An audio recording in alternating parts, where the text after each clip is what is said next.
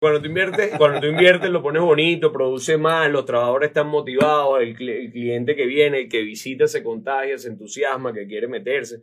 Y repito que con el tema de los búfalos hay una, hay una euforia que yo, yo no entiendo, no ha dejado de haberla, ha sido uno de los sí. sectores dentro del campo con un crecimiento bien importante.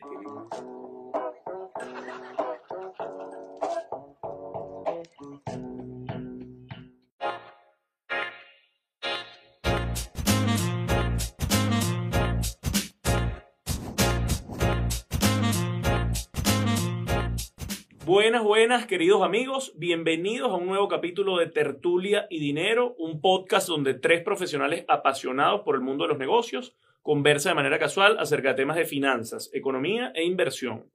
Ahora, este, dos profesionales apasionados, Adrúbal, ya, Así ¿no? es. Faría Más el invitado que es el, apasionado el- en algo. el invitado siempre es apasionado en algo, pero Sí. Faría brilla por su ausencia. Eh, Adrúbal, este capítulo es patrocinado gracias a quién? Bueno, llega gracias a nuestros amigos de Venezuelan Cargo Broker, que con más de 13 años de experiencia en logística internacional cuentan con rutas estratégicas y tarifas preferenciales. Tu aliado perfecto para asegurar la movilización de la carga desde los distintos puertos internacionales. Contáctalos y mueve tu carga en forma segura. Y llega también gracias a Organización Jurisprudencia del Trabajo, OJDT, una organización que tiene 40 años en el mercado venezolano y que brinda soluciones jurídicas y contables a la distancia de una llamada telefónica. Eh, También llega gracias a los amigos de Hábito Inmobiliaria. El mundo cambió y la forma de comprar inmuebles también. Sin duda de los mejores expertos para la compra o venta de tus inmuebles, además que están levantando data. y por si fuera poco, Asdrúbal, como no pueda faltar, gracias a 1796, el ron Super Premium de Venezuela, como todos los lunes lo recomendamos. Los invitamos a tomarse un roncito Santa Teresa 1796 hoy lunes, viendo este capítulo de Tertulia de Dinero que está dedicado al agro venezolano. Así es. Y por último, llega también gracias a Grupo Obelca, que como saben es una institución con años de experiencias enfocados en darte soluciones a tus problemas financieros. Obelca le da la vuelta a tus problemas financieros. Y vienen por ahí con un batacazo. Antes de, antes de que se vaya el año, Estoy esperando. nos comentaron que, que viene el lanzamiento. Vamos, vamos a ver qué, qué se trae. Entonces, bueno, aquí tenemos hoy a Héctor Escanone, administrador Universidad Metropolitana. No, ese- Héctor no es administrador nada. él dice, él me No dijo es que era administrador. ganadero, ¿no? Héctor. MBA, MBA Babson familia, College, ¿no? presi- presidente de Fede Cámaras Apure, director de La Guanota, expresidente de Convecar, Consejo Venezolano de la Carne, y vino a Tertulia y Dinero a hablar de, de la actualidad del agro venezolano, Asdrúbal. Bienvenido, Un Héctor. excelente representante, Héctor, gran amigo y bueno, conocedor en profundidad de la materia agro en Venezuela. Caramba, muchas gracias. Muchas gracias, Leonet. Muchas gracias, Adrúbal. No vale, complacido de que estés acá con Estuvimos, nosotros. estuvimos con Adrúbal la semana pasada en un evento maravilloso y Adrúbal, los bueno, amigos da- de da- Convecar. el del Ah. Consejo Venezolano de la Carne. Asdrúbal ahora se dedicó a viajar por Venezuela. Sí. El otro día me dijo que estaba en una subasta de búfalo. Yo Ahí dije, bueno, este- eh, Asdrúbal se dedicó, hermano, al agro también. Pero yo no lo vi en la subasta. Bueno, eso me dijo él a mí. Yo estaba. De Me- repente- me, vine con el actual presidente Ah, de Convecar, Con el primo Luis. con el primo Luis. Mira, eh, Héctor y audiencia, hoy tenemos, hoy tenemos, digamos, eh, grosso modo tres grandes temas, ¿no? Quisiéramos conversar un poco sobre la actualidad del agro en Venezuela. ¿Quién mejor que tú, Héctor, para que nos dé un poquito de, de- de ese, de ese color de mercado, ¿no? De esa actualidad.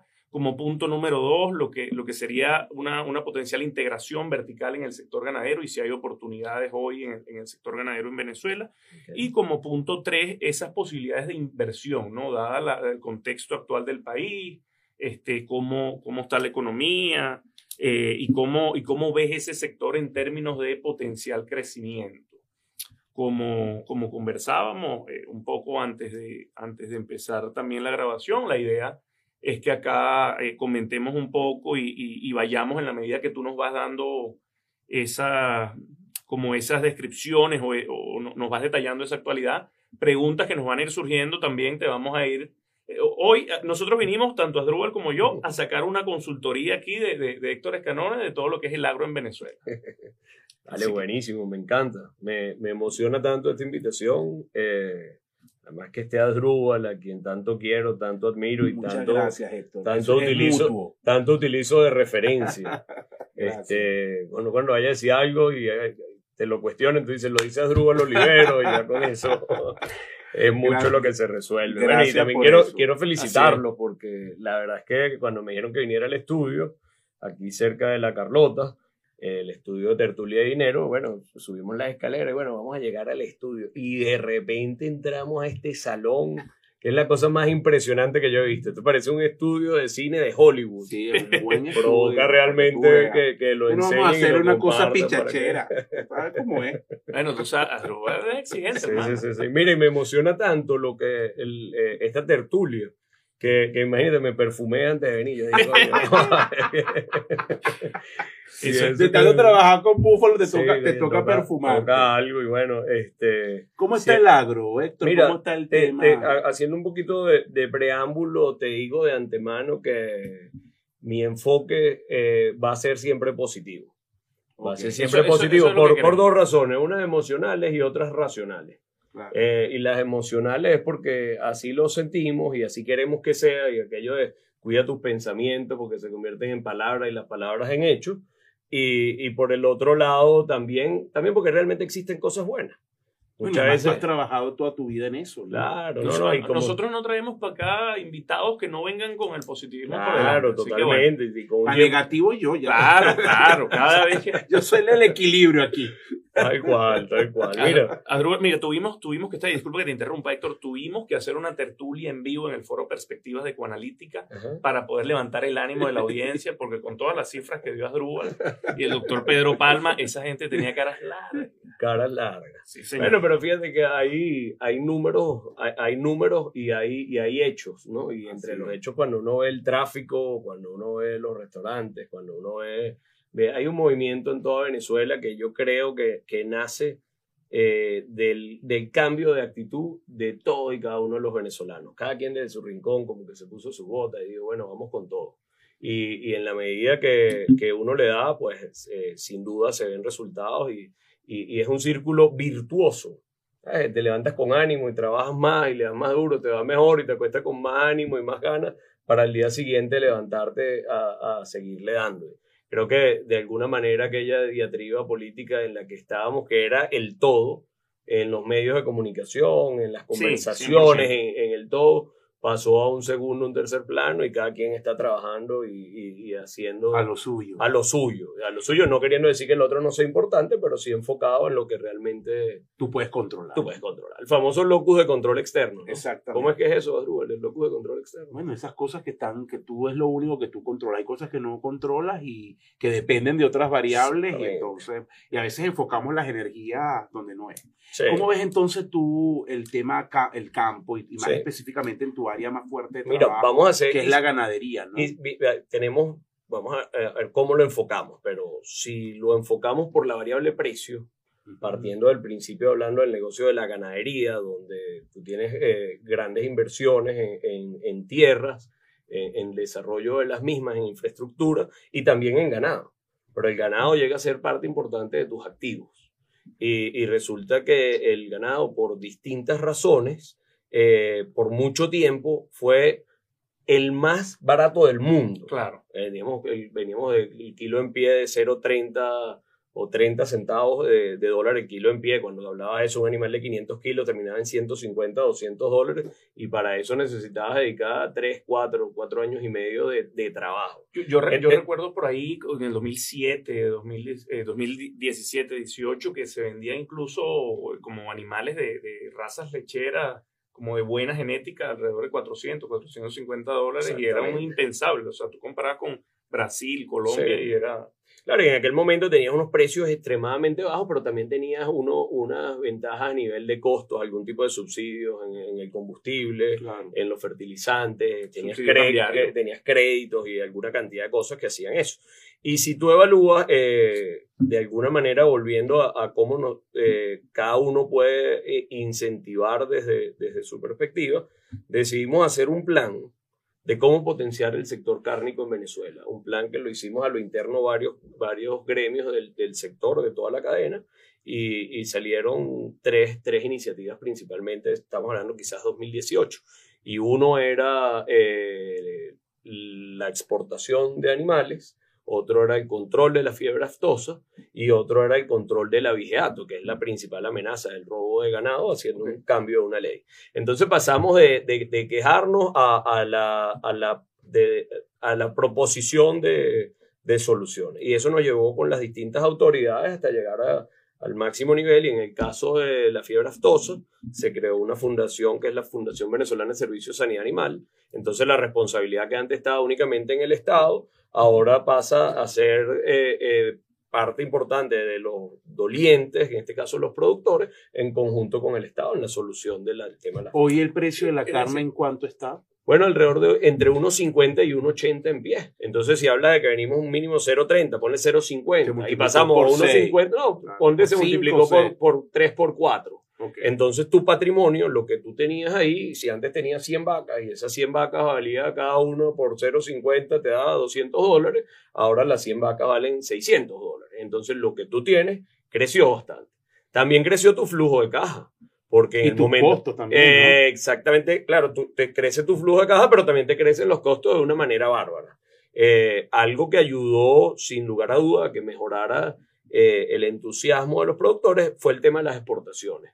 Se hizo un plan para exportar, como lo hacen en Colombia, como lo hacen en muchos países de América Latina, Okay. animales en pie y llegamos a exportar 284 mil animales, que no es poca cosa. O sea, llegamos casi a desplazar a Colombia en nivel de exportación de ganado en pie. Entonces, imagínate cuánto te incentiva a ti el saber que tu producto y tu esfuerzo está llegando muchísimo más allá. Y eso de alguna manera se traduce en el precio de los animales y también se, se traduce en la inversión que se hace para producir más, porque claro. la gente tiene mejores perspectivas. Ahí nos queda pendiente el último punto que para potenciar que se hizo todo y ojalá se logre pronto, que es la promulgación de la reforma a la ley penal de protección a la actividad ganadera, que es una ley que al delito del abigeato le pone unas penas severas para controlarlo y claro, que para alguna, desincentivar eh. para exacto, desincentivar el robo o mejor dicho incentivar la producción que se benefician tanto los productores y sobre todo los consumidores también. claro porque más, más disposición no y me parece muy bien que tú lo digas porque yo que digamos es verdad que yo viajo mucho por Venezuela porque además el grueso de la actividad económica no está en Caracas Caracas está lo, lo, administrativo, pero el grueso de la actividad se hace fuera de Caracas. O sea, que la eh, economía de Venezuela no son los restaurantes alrededor de la Mercedes y los Para nada. Pero lo que sí te digo es que yo veo mucho entusiasmo en grupos de productores que no veía en mucho tiempo, eh, digamos, con mucha energía haciendo cosas. Obviamente nos faltan los problemas, el tema del financiamiento es una realidad, uh -huh. la, la, modernización, porque también se ha quedado un poco rezagada nuestra, nuestra agroindustria, nuestra actividad primaria con, con cambios que se están dando a nivel global y aquí va un poco más lento porque no hay financiamiento, pero sí ves mucho entusiasmo en los productores de las distintas categorías haciendo cosas. Por cierto que por allí Maduro, en una locución de una cifra, yo me voy a tomar ahorita cuando tú estés hablando, el celular, no es que, no es que estoy aburrido, sino que voy a buscar los datos que dio Maduro de unas producciones y a ver si tú estás de acuerdo con esos números que, que él dio, ¿no? Oye, perfecto. perfecto. Eh, ahora, Héctor, me, me, sorprende, digamos, me, me, llama la atención que no es solamente un tema como económico o, o de, de, de, una suerte de auge ¿no? que está viendo el sector, sino que también, por lo que comentas, se están dando o se han dado en los últimos años unos cambios en términos regulatorios, en términos de legislación. Eh, o, o, al menos esas iniciativas se han ido buscando, por lo que me comentas de la ley penal, Correcto. de la vigiato. Ahora sí, el bien, control de precio, que por ejemplo era una cosa que, que desincentivaba, eh, últimamente no ha estado y, y, y, ha ido fluyendo con la economía y, y, creo que ha sido bueno. Se ha hecho algo parecido a precios acordados, en algunos casos Perfecto. puntuales, pero se ha hecho, se ha hecho bien hecho. O, bien, o sea, en el sentido que no es que te impongo, que la gente lo ve como okay. una amenaza, sino todo lo contrario. consenso. Sí, sí, sí. Ahora bien, una, una industria o un sector eh, económico que, digamos, es naturalmente intensivo en capital, no, so, no solamente en términos de, de, de, capital de trabajo, sino también a nivel de infraestructura, de propiedad, planta y equipo. Este, ¿cómo, ¿Cómo ves tú en Venezuela ese, ese resurgimiento? Porque yo, más allá de los números y de, y de el- ese boom, por llamarlo de alguna manera, que podamos ver en la calle, yo siento que todavía falta mucho en términos de acompañamiento financiero a todas estas iniciativas. Tú, mejor que yo que estás en el sector, sabes lo que cuesta hacer una represa, lo que cuesta armar unos potreros, lo que cuesta todo el tema de fertilizantes, etc. Este también es medio no vamos a eso eso sabe de. No, no. Porque es que viene de allá de un pueblo, ¿dónde es que vienes tú? Una Anaco, cosa- estado en Anaco, Suárez. una cosa olvidada. Pero eso, mi pueblo es el corazón gasífero de Venezuela, Druga. No, No, estamos no hay hablando de ganadería. Por eso, no hay tanta ganadería. Lo que pasa es que, ¿sabes qué? Que- que los caraqueños son así. ¿Tú eres caraqueño? No, bueno. Ah, no, tú me dijiste no que eras de apures. Apure. Ah, Apure. Ah, No, es, Mira. caraqueño, pero Eso te iba a decir. Tiene Yo- una yo tengo varios amigos caraqueños. en Apure. Nací en, nací en Caracas y de los 29 días nacido viví en Apure. Total, total. Volviendo al, volviendo al tema, ¿cómo, cómo tú ves, o sea, cuál es, cuál es tu- no solo tu opinión, sino tu posición como líder gremial y como, y como miembro, digamos, del sector privado de esta industria, de cara a todo lo que involucra un, un, digamos, un potenciamiento, un resurgimiento de, de- de la actividad ganadera? yo creo que volvemos, volvemos a lo mismo. Eh, eh, para mí lo más importante es la persona, Es Ok. la motivación al trabajo. Y, y cuando, cuando una persona se levanta motivada no hay nada imposible. Y efectivamente hemos tenido muchísimos, muchísimos problemas con el combustible, por ejemplo. No, no es cosa fácil de por mucho tiempo acceder después del ajuste en el precio que, que fue importante, que nos ha llevado eh, a tener que ajustar los modelos de negocio dentro de, 100%. dentro de la operación, el tema del financiamiento. Pues no es lo mismo manejar una finca con un- una parte importante del capital de trabajo financiado a manejarlo a pulmón propio. Pero cuando estás motivado le das la vuelta. Le das la vuelta. como Belka. Como Eh, Belka. Como Elka, o Elka, ellos son, son unos campeones, los conozco y los recomiendo ampliamente, amigos míos. Este, le das- Grandes, grandes tipos. Sí, sin duda le das la vuelta y, y yo creo que hay una variable que a veces no tomamos en cuenta y es la cantidad de plata que tienen los venezolanos afuera. Totalmente. Entonces, eh, esa es una cajita que de alguna manera cuando una persona está motivada y tiene plata ociosa afuera haciendo nada y ve aquí la cantidad de oportunidades de negocio que hay donde lo, lo controlan, donde les gusta, lo, les apasiona y ven la posibilidad de un alto rendimiento, yo creo que hay mucha gente que antes por temas de control de cambio, de precio, de todo lo demás, lo te- le tenían un temor a, a- a meter un medio, ahorita todo lo contrario, ya gente que, que está mucho más dada. Nosotros hicimos un trabajo para el BID en 2012 y estimamos que los venezolanos en aquel momento tenían fuera de Venezuela activos por el orden de 400 mil millones de dólares. Imagínate. Entonces, efectivamente, Sí, y sí. yo sé que hay muchos, yo, tú lo mencionas porque eh, buena parte del financiamiento que está en el agro son estos inversionistas que prefieren colocar su plata en actividades ligadas al sector alimento Claro. Con rendimientos importantes que tenerlo en el banco o en el mercado de valores, que bueno, sabemos que ahorita está un poco complicado y eso, Sí. eso se ha convertido en una fuente alterna de, de financiamiento. Por cierto que entonces, para aprovechar, te voy a dar los números, lo conseguí rápido, fíjate que Maduro en ese alocución me llamó la atención porque dio cifras, ¿no? 52% de los emprendimientos, dice Maduro, son de alimentos y fíjate lo que él dice. Carne de bovino, hay un crecimiento de 50,5% en producción de carne de bovino. Y después habla de otros rubros. Producción de azúcar ha crecido 31,5%. Leche, 31,1%. Sardina, la captura de sardina, 24,7%. Producción de arroz, 24%. Pollo, 23%. Café, 19,6%. Entonces, bueno, son- To- todos si esto es números- verdad, nos- lo, lo dijo Maduro en una locución, habla muy bien de cómo ha sido el desempeño de- del agro. ¿no? Sí, bueno, y casualmente la semana pasada la vicepresidenta, la señora Elsie Rodríguez, también presentaba esas cifras donde llama la atención que la carne bovino es el sector que más crece, creo que dicen de 200 Cin- mil y 50%, toneladas a exacto. 300 mil toneladas, 50%. Este, es difícil hablar de, de cifras exactas, lo, yo sí coincido en que hay un crecimiento. En que hay un crecimiento, entonces, eh, el, habiendo el crecimiento, creo que es importante potenciarlo. Claro. ¿Y cómo lo potenciamos? Por lo menos con la reforma de la ley penal de protección de la actividad ganadera lo vamos a potenciar muchísimo.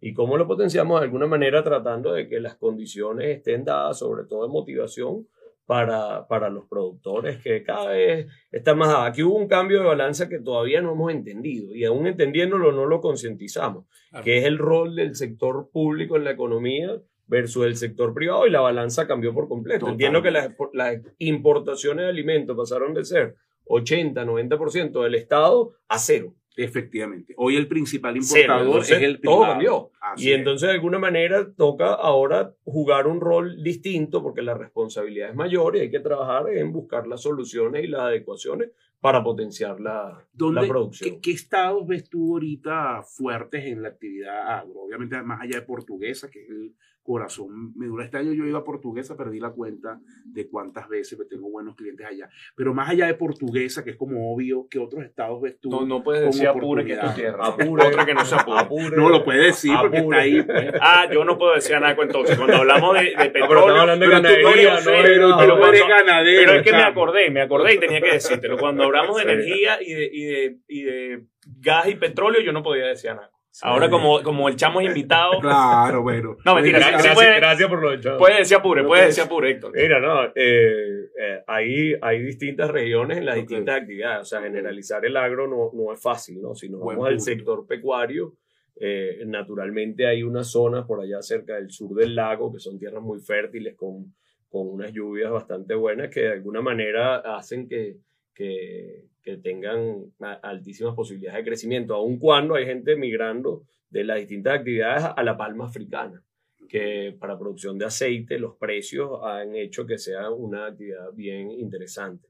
Eh, Barina, eh, Portuguesa, Apure, Guárico, este, son algunos de los muchos estados en el oriente, hay varios estados en la costa. Yo creo que hay, hay varios sitios interesantes. Y eh, decía el- uno, un líder del sector oh, agrícola en Venezuela que la producción de maíz aumentó, que ha sido algo polémico, con bastantes cosas que han pasado recientemente, aun cuando la cantidad de productores disminuyó casi a la mitad. ¿Qué quiere decir esto? Que se Mayor eficiencia. eh, mayor eficiencia y se concentró en, en personas que de alguna manera tenían acceso a financiamiento, sea, pro, o, o a capital, tenían acceso a maquinaria, tenían Know-how. o sea, una cantidad de cosas. Entonces, es volvemos otra vez a la economía que no depende de subsidios, sino depende de la eficiencia de la inversión y, De la y, iniciativa y de la privada. iniciativa privada.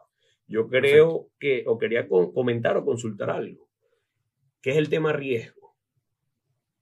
Porque tú dices, bueno, que, cu- ¿cuán importante es el riesgo en la valoración de una empresa? Rubén? No, Ya- ya ¿Cuánto va? ¿cuánto, cuánto es que vale la membresía de Ecoanalítica, la anual? Bueno, depende, pero vamos aquí de invitados, ¿vale? Ok, bueno, a la audiencia sí les voy a decir, lo que va a decir Asdrúbal aquí es datos de Ecoanalítica, que esto no salga de aquí, pero adelante. No, no, el riesgo pesa muchísimo, depende del sector, pero pesa, pesa mucho. Pero en una valoración de una empresa en Venezuela, cuando tú le metes el riesgo país y todo lo demás, puede ser una de las variables más importantes en la valoración. Sí, claro, no, bueno, es la más importante. Es la más importante. que- Entonces, que ahora- pesa mucho, te, digamos, te castiga. Te castiga es- es muchísimo. el concepto. Entonces, ¿dónde veo yo la oportunidad? Si el riesgo es la variable más importante que te premia o te castiga, y cuando tú tratas de identificar cuál es el verdadero riesgo, no, no es fácil, pero lo que sí es seguro es que la percepción de riesgo desde afuera es infinitamente más alta 100%. que lo que nosotros percibimos como el riesgo. Bueno, 100%. claro, porque aquí estamos, nosotros entendemos el entorno. Yo lo decía en, en estos días, en, bueno, en, alguna ter- en alguno de estos capítulos de tertulia, que obviamente no es lo mismo alguien que está acá, que tiene su empresa, que conoce este mercado, que, lo ha, que ha desarrollado su negocio y su idea por año, a alguien que venga de afuera y 100%. instalarse acá, ¿no? Totalmente distinto. Sí. y que tiene y que tienes años que, que tiene años operándolo además en el, en, el- marco de una cantidad de retos como no solamente de financiamiento coimas de, de, de, sabes No, y de temas regulaciones, que lo más fuerte. regulaciones ¿Cómo Este, ves tú el tema de las, de las inversiones en el sector? de Eh, ese era el? ¿Cómo, tercer punto, ¿Cómo te va? Mira, con esto, pana, esto es adictivo. Yo lo tengo aquí porque lo tengo en mi bolso, yo lo saqué, eh, que se lo robé al primo cuando me dio la cola. Bufito. Que quede claro. pana, dulce de leche como así. Eh, no, te lo chupas, pues. Ah, bueno. Mira, que quede claro, que quede claro ¿Cómo que va Bufito? aquí no hubo, aquí no hubo publicidad, o sea, No, llegamos, no o sea, sí- le pidió o sea, a sí hubo, pero no sí paga. hubo, porque yo le yo voy a contar el contexto. Él llegó Echa y yo cuento, le eso es dije, chamo, tienes bufito. Para robarle también bufito. Héctor no tenía. Y Héctor, que un gran error, no trajo bufito. Entonces yo me acordé que yo sí en mi bolso para temas de control de ansiedad tengo mi bufito. y aquí está, pues. Miren que está todo Eso- feo porque es la tentación del que me lo como, pero la gordura no me deja. Y entonces, pero aquí tengo esto. Cuéntame cómo está el tema bufito, las inversiones, la las iniciativas privadas en, en el sector. Mira, eh, yo creo que en general están bien Ok. eh, y con perspectivas buenas. A seguir mejorando. A seguir mejorando. En el caso de Escuchen. En el caso de Bufito nos ha ido bien. Voy a decir algo que no debería, pero esta mañana teníamos reunión y hay dos empresas eh, eh, similares y en ambas empresas eh, habían las dos personas de, de venta eh, eh, presentaban los resultados y en ambos casos todas las ocho personas aplaudimos porque se había, se había batido el récord de, eh, De de ventas. ventas. Entonces, eh, efectivamente, eh, no es solo entorno externo, volvemos a lo mismo. Es interno. Hemos cambiado Pero- la estrategia como siete Pero Héctor, veces. cuéntanos qué es bufito, porque a lo mejor hemos hablado aquí y no saben Mira, qué es bufito. Es un dulce de leche eh, hecho con muchísimo cariño desde hace 38 años. Lo, lo empezamos a hacer en, en La Guanota, mi mamá, mi abuelo, mi papá. Y tenemos una planta nueva en San Fernando de Apure hace dos años, donde está mi hermana María Alesia dándole durísimo y que hemos crecido y nos hemos ido adaptando, sobre todo enfocándonos últimamente en el mercado de la repostería. Así es, ya vol- vol- portafolio. volvemos a los temas de los emprendedores y cómo la gente se adapta y busca oportunidades de negocio y una torta que le pongas bufito eh, demasiado bueno, es la combinación perfecta. Así es. Entonces, bueno, ahí, tienes un, ahí hay un caso de éxito. Muchas veces la gente dice, no, pero es que cuando, cuando hablas bien te dicen, no, pero es que estás en una burbuja, es que Caracas, los restaurantes, el tráfico no es indicador. Bueno, asumiendo que eso sea así, esto es en Apure y estoy hablando de tres, cuatro empresas que gracias a Dios, No. dentro de las complicaciones. Y, además a distribución a nivel nacional. Sí, Claro, y, ojo, y, lados. que no es solo externo, sino interno, porque en el caso de Bufito cambiamos algo parecido a siete veces la estrategia en los últimos dos años, de distribuidores grandes a distribuidores pequeños, a vendedores independientes, a ventas a través de compañías de, de- de transporte que venían Mm. vacías y entonces aprovechábamos el retorno con ellos Claro. y nos hemos ido adaptando súper rápido. Y por ejemplo, volviendo al tema de la subasta, donde no te vi, que fue este sábado en... Ah, no, esa no estuve. Ay, qué Ah, casual. tú la- estuviste en la anterior. La anterior, claro, claro. la que se hizo en, en Araure. Esa Sí. fue la que yo estuve. Yo no voy a emitir más comentarios aquí. Continúa con lo que iba a decir. Mira, eh, una subasta que se hizo en Valencia, donde varios productores llevamos animales de la mejor genética que tenemos. Y esta es la séptima vez que se realiza, aun cuando la última había sido en el 2019. Eh, y nos sorprendió la cantidad de gente que fue, la calidad de la gente que fueron. Eran animales muy buenos, pero vean este dato. El precio promedio al que nosotros vendimos los animales fue superior, eran 10 animales, fue superior al precio del animal que habíamos vendido más alto en la subasta del año 2019. No sé si me explico. Entonces, no, totalmente. hay, claro, hay sí, sí. ánimo, hay ganas, hay, Hay cosas, hay especie de- dificultades, ¿ok? No me estoy yendo, pero, pero las dificultades ya las conocemos. Y si estamos Exacto. hablando de oportunidades, ¿para qué nos vamos a enfocar en, en las cosas que, que no vienen al caso? Hay que... No, estoy de acuerdo. Ese dato está para un reel. ¿Ah? No, no, claro. Y, y habla un poco, bueno, de, de- de los cambios que han ocurrido. Y además, lo, lo voy a decir aquí, aprovechando que está Héctor, me lo, han, me lo han oído, pero lo recalco, porque creo que el tema lo amerita. El sector de mayor crecimiento este año es alimento. que está creciendo en torno al 20%. Obviamente ahí incluye no solamente el sector primario, sino también el sector secundario, la agroindustria, pero tiene pues un crecimiento importante. Desplazó incluso al sector salud, que fue el de mayor crecimiento el año pasado y este año pues ha estado un poco más rezagado, pero eso habla entonces de ese de ese efecto multiplicador que tiene el crecimiento del sector aguas abajo y que se ven pues en todas estas cosas Sí. que tú estás comentando. Y, y fíjate, algo interesante es que tú dices, bueno, vamos a hacer varios escenarios a futuro en un negocio del campo. Y eh, asumiendo que la economía vaya súper bien, eso para el que produce alimentos es muy bueno. Claro. Pero asumiendo que la economía, por las razones que sea, vaya eh, mal, ojalá que no, este, también la producción de alimentos es, importantísima. Y en el caso del, ganado bovino, en el caso de los búfalos, tiene una gran virtud que depende muy poco de insumos importados. Entonces no tiene la dependencia de los barcos para traer soya, para traer maíz, para tener otras cosas que hacen que de repente en algún momento el, el, el, margen o la viabilidad del negocio esté complicada. Aquí estás produciendo. Por eso lo importante también de incentivar la producción de alimentos de proteína, carne, leche, que es de origen eh, eh, primario de, aquí en Venezuela. Ahora, hay una invitación una... pendiente a la guanota, que no la conozco. Pronto. Una, una pregunta de cierre. Es decir, te, voy a regalar, te voy a regalar una gorra Ah, para que me diga. Para que... Dale, coño. Después de Tengo- todo lo que te- hemos hablado, una. Se la, la gorra. se la damos a Leoneto, ¿no? Yo voy a Bueno, dejar no que, yo, yo de la o sea, tú, lo estás Está dudando. mi gorra Ah. del agua. Tú lo- ¿Tú, qué dices, Adrúbal? Tú lo estás dudando lo estamos conociendo hoy. Mira la gorra, qué bonita. La gorra que están de moda. La gorra moderna de paz. La gorra Sí de- la. Esa- Ah, esa- será. esas son las gorras de los que manejan, ¿cómo se llama? Las maquinarias y la- la- los de 8 allá en la finca. Para, sí. Eh, entonces, como conclusión, yo lo que veo es que, es que somos, somos competitivos, Héctor, tanto para exportación como, como en, en- a nivel de mercado local. Es decir, te- me, me gusta ese, ese nivel de optimismo con el que viniste hoy. Mira, al- al más allá de que si somos, tú- más allá que tú- si somos, es que, recomiendas invertir en, en el agro. mira, más, ah, ya vamos para allá, más allá de que si, Ahí salía la bolsa de valores de Caracas. Mira, más la allá de que si lo somos, es que no es que si lo somos o no lo somos, es que o lo somos o lo tenemos que ser y tenemos que adaptarnos, porque ya no hay, ya no hay posibilidades de, de aguantar. Mira, yo creo que eh, quizás una oportunidad importante de inversión es cuando tú consigues esa, esa brecha que hay entre los precios de, de los activos, de las empresas, de los productos aquí y afuera.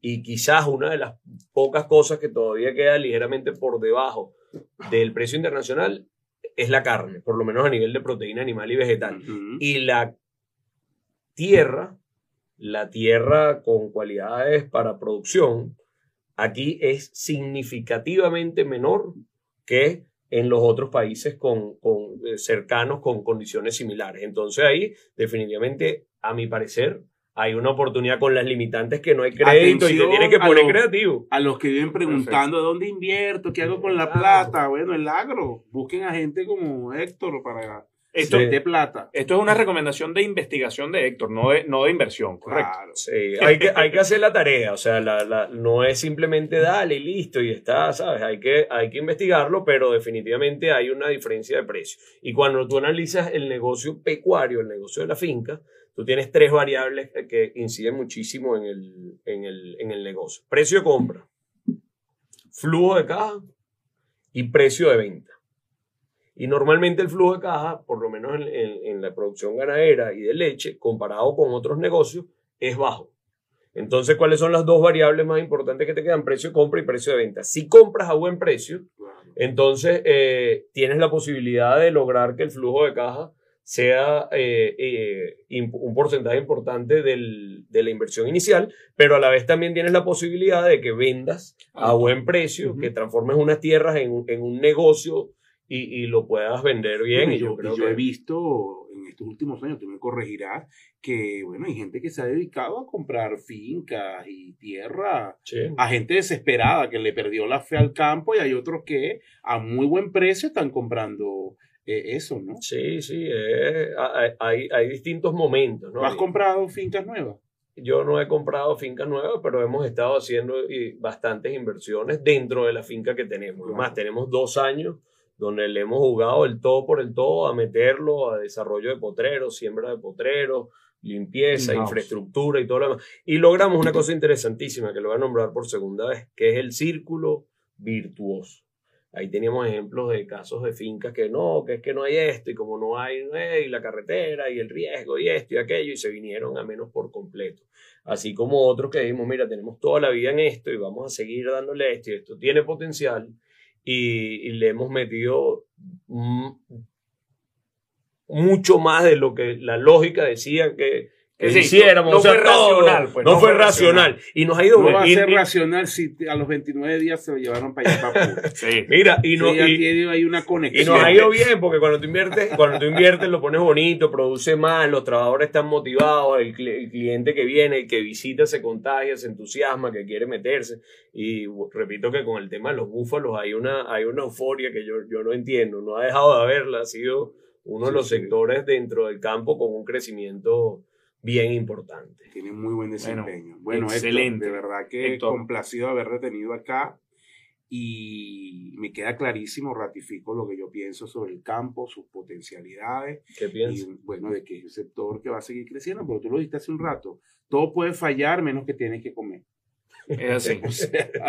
Entonces, el sector alimento en un país como Venezuela seguirá dando la pauta y me queda claro, porque además lo he revisado con diferentes datos, que en muchos rubros es muy competitivo. Y si las, incluso si en estas condiciones está ocurriendo esto, imagínate con las condiciones adecuadas Sí. toda la capacidad de expansión que tiene. Complacido de tenerte acá y le deseo el mayor de los éxitos a la Guanota y a Bufito, porque de verdad ese dulce leche Ese- es el mejor. Ese iba a ser la píldora de hoy y tú te adelantaste. Bufito, era la píldora de hoy. Héctor, redes sociales, tanto de Héctor Escanone como de La Guanota. Arroba Héctor Escagnone, eh, arroba La Guanota y arroba Bufito. Tú eres familia de Escanone del, del, del, del, Libro. del libro. Sí, tío, ah, tío abuelo. ah, imagínate. Bueno, Así es, yo creo que. Yo creo que definitivamente hay oportunidades. eh, creo que el grueso de las oportunidades son para los venezolanos. Eh, creo que las oportunidades no vienen, no vienen así listas, sino que hay que trabajarlas, hay, hay, que, hay que hacer, eh, hay, hay que crearlas. O sea, porque hablamos todo un lado, también hay, hay dificultades en el entorno, pero si lo haces bien, si lo identificas, definitivamente hay algo que bien vale la pena tomar el riesgo y hacerlo. Yo creo que los que no, lo hemos hecho nos ha ido nos ha ido bien y en la medida que nos vamos bien volvemos a ese maravilloso círculo virtuoso que estamos haciendo todos y cada uno de su rinconcito. Excelente, Buenísimo. Héctor. Un placer tenerte en el programa. Asdrúbal Olivero, ¿redes sociales tienes o te hackearon? Bueno, prim- no, no me han hackeado, gracias a Dios. Acuérdense seguirnos, nuevamente hemos retomado el Twitter. Ayer vi que teníamos poquitos seguidores, me dio así una tristecita. Síganos en Twitter, arroba tertulia-dinero. No, ese es el- Tertulia-dinero. tertulia Sí guion bajo mismo. dinero en Twitter. En Instagram sigue siendo arroba tertulia dinero, ahí sí vamos bien. Y mis redes personales arroba AR Olivero en Instagram y Twitter. Por acá, arroba Jesús Leonet en Instagram y en Twitter. Señores, esto fue Tertulia y Dinero, un podcast en donde tres profesionales apasionados por el mundo de los negocios conversan de manera casual acerca de temas de finanzas, economía e inversión. Chao, chao. Chao.